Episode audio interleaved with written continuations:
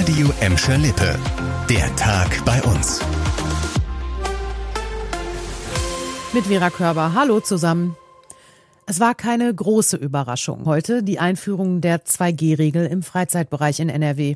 Das heißt konkret, in Gladbeck, Bottrop und Gelsenkirchen müsst ihr in Zukunft geimpft oder genesen sein, wenn ihr zum Beispiel auf Veranstaltungen gehen wollt. Das hat NRW-Ministerpräsident Hendrik Wüst heute bekannt gegeben. Mit der 2G-Einführung will Wüst mehr Menschen dazu bringen, sich gegen Corona impfen zu lassen. Impfen ist und bleibt das wirksamste Mittel im Kampf gegen das Virus. Mein dringender Appell geht noch einmal an alle, die hadern. Bitte lassen Sie sich impfen. Schützen Sie sich und Ihre Mitmenschen. Ja, und auch auf Weihnachtsmärkten und in der Gastronomie heißt es bald 2G. Wer Spiele des FC Schalke 04 in der Feldins Arena sehen möchte, muss ebenfalls geimpft oder genesen sein. Sie sind umstritten, die neuen Elektroschockwaffen der Polizei. Immer mehr geraten die Taser in die Kritik. Auch Beamte in Gelsenkirchen testen die Taser noch bis Anfang nächsten Jahres.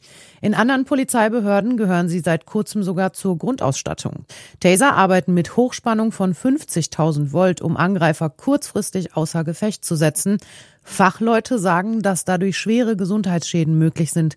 Zum Beispiel auch Herzspezialist Igor Janda vom Bergmannsheil in Gelsenkirchen-Bur. Sie können natürlich Herzrhythmusstörungen bewirken. Bewiesen durch mehrere Studien, experimentell an Tieren und an Menschen nachgewiesen. Es gibt schon Tote. Das ist im Prinzip nicht ein Stromstoß, es ist ein hochfrequenter Wechselstrom. Und hochfrequente Wechselströme, wenn die durchs Herz fließen, können tödliche Herzrhythmusstörungen bewirken. Kammerflimmern auslösen. Die Polizei in Gelsenkirchen musste die Elektroschockwaffe bisher nach eigener Aussage noch nicht gegen Menschen einsetzen. Allein das Zeigen habe aggressive Personen abgeschreckt. Einen Taser-Einsatz gab es allerdings schon. Und zwar gegen einen beißwütigen Schäferhund in Bismarck, den eine Frau auf die Beamten gehetzt hatte. Es ist eine Geschichte wie aus einem Hollywood-Film. Ein 35-jähriger Mann stirbt 2016 bei einem Verkehrsunfall im Kongo.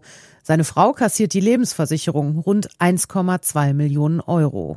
2018 taucht der totgeglaubte Ehemann dann plötzlich in der deutschen Botschaft in Kongos Hauptstadt Kinshasa auf. Seine Familie habe ihn im Urwald ausgesetzt. Rund anderthalb Jahre habe er gebraucht, um Kinshasa zu erreichen. Diese Geschichte eines Ex-Schalke-Spielers hat das Essener Landgericht nicht geglaubt. Der Richter war sich heute sicher, dass ein Versicherungsbetrug hinter dem Verschwinden des Mannes steckte und verurteilte ihn. Für vier Jahre soll der 35-Jährige nun ins Gefängnis. Noch ist das Urteil aber nicht rechtskräftig. Das war der Tag bei uns im Radio und als Podcast. Aktuelle Nachrichten aus Gladbeck, Bottrop und Gelsenkirchen findet ihr jederzeit auf radio und in unserer App.